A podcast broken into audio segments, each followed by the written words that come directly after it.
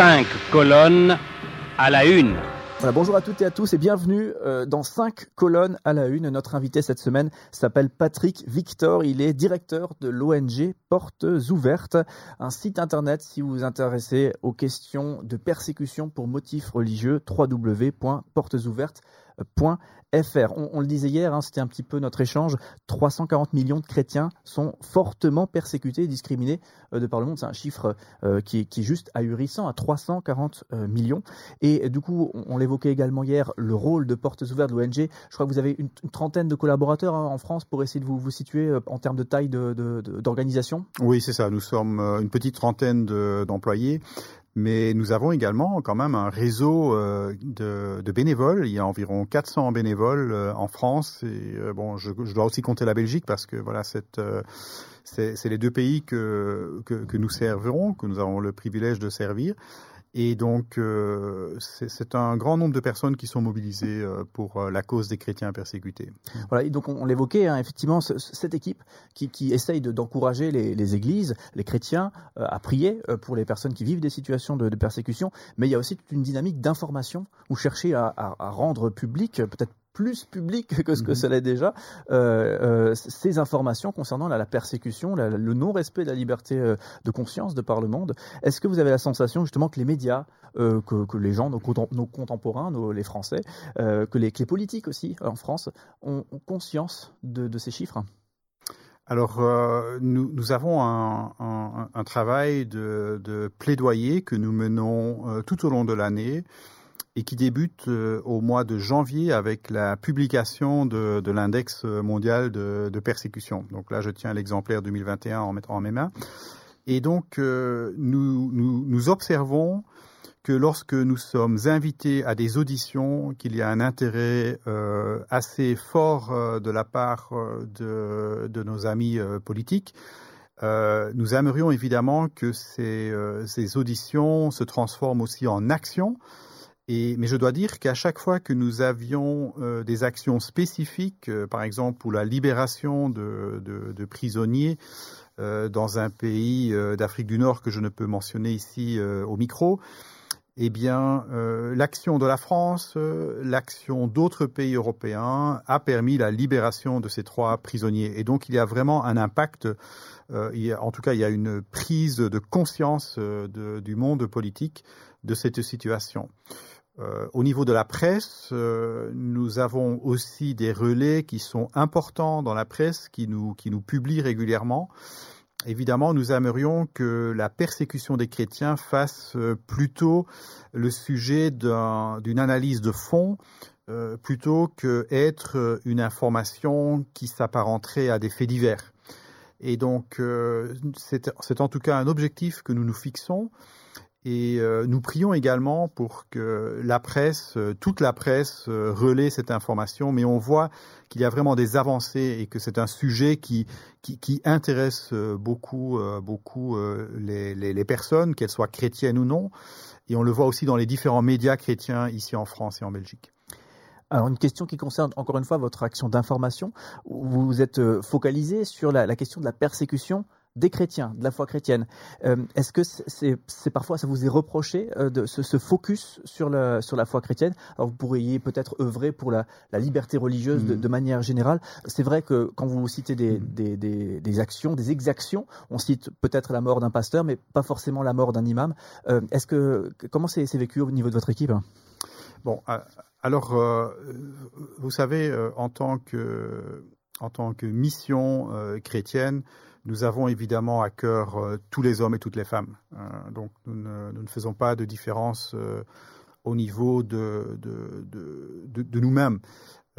L'action de portes ouvertes, elle est spécialement axée sur l'aide, la fortification de, de l'Église, l'aide aux chrétiens, mais en même temps une Église qui est forte. Par exemple, nous avons des églises qui sont centres d'espoir à Alep, eh bien, je peux vous dire que ces églises sont aussi euh, remplies de, musulmans qui recherchent quelque chose qu'ils n'ont pas dans leur euh, vécu euh, précédent.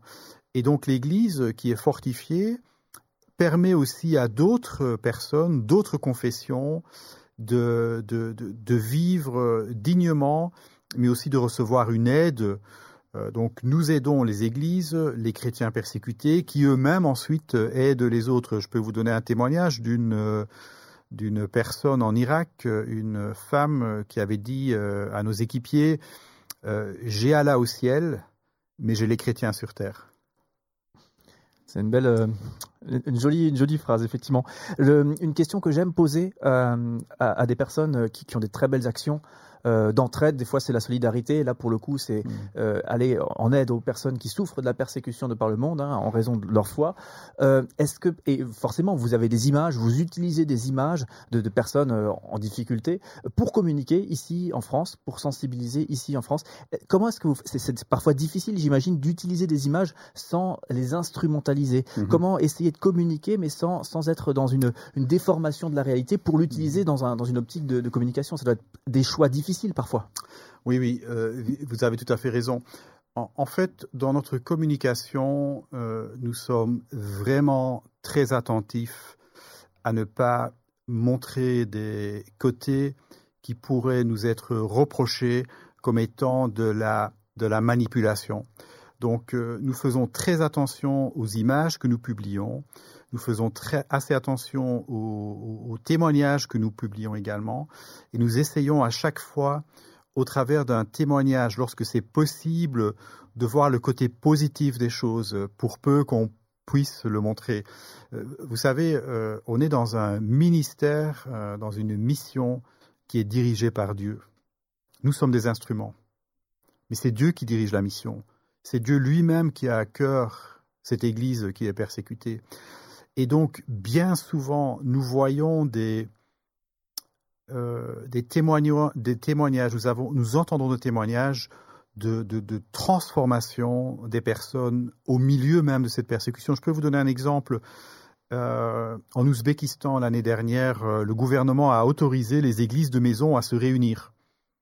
Et vous savez, ces églises de maison, ce qu'elles ont fait, elles ont pris euh, les aides alimentaires que nous leur avions envoyées, elles sont descendues dans la rue, malgré les interdictions, et ont commencé à distribuer cette nourriture aux personnes qui en avaient le plus besoin. Et donc là, c'est une... Euh, oui, il y a de la persécution en Ouzbékistan, mais aussi ces chrétiens œuvrent pour aider d'autres. Un autre témoignage que je peux vous donner, c'est un, un homme d'affaires euh, irakien, un vétérinaire, et il avait beaucoup de propriétés. C'était un propriétaire terrien. Et euh, quand Daesh était arrivé, avant que Daesh arrive, il était membre d'une église, il était, euh, c'était un homme en vue. Daesh est arrivé, il a tout perdu. Et aujourd'hui, il dit, c'est grâce à Daesh que j'ai rencontré Jésus. Et c'est grâce à Daesh que je peux dire aujourd'hui que ma vie antérieure euh, ne valait rien par rapport à ce que je vis aujourd'hui. Aujourd'hui, je dois entièrement dépendre sur Dieu. À l'époque, euh, j'allais à l'église, mais je ne devais pas dépendre de Dieu parce que j'avais tout ce dont j'avais besoin. Et donc, il y a aussi ce, phénomène euh, de se rapprocher et, de, de rendre notre foi plus authentique lorsque une personne passe par la persécution. Ça doit être inspirant, effectivement, hein, de, côtoyer des, personnes qui, vivent des, tragédies comme ça, mais qui les traversent. Mhm. Euh, Patrick Victor, vous êtes notre invité toute cette semaine. On le rappelle, hein, vous êtes directeur de l'ONG Portes Ouvertes, un site internet, hein, si vous voulez en savoir plus. Et je crois que c'est aussi l'un des messages. Il faut se renseigner sur ces questions-là, euh, le non-respect de la, liberté religieuse de par le monde et la persécution des chrétiens. On le rappelle, ce, fameux chiffre qui, permet de, de dire qu'il y a un sujet, il faut absolument se renseigner. 340 millions de chrétiens sont fortement persécutés et discriminés dans le monde aujourd'hui. Euh, donc portesouvertes.fr, le site internet pour retrouver euh, plus d'informations. Et euh, Patrick Victor, on vous retrouve demain pour continuer nos échanges ensemble. Merci. Merci.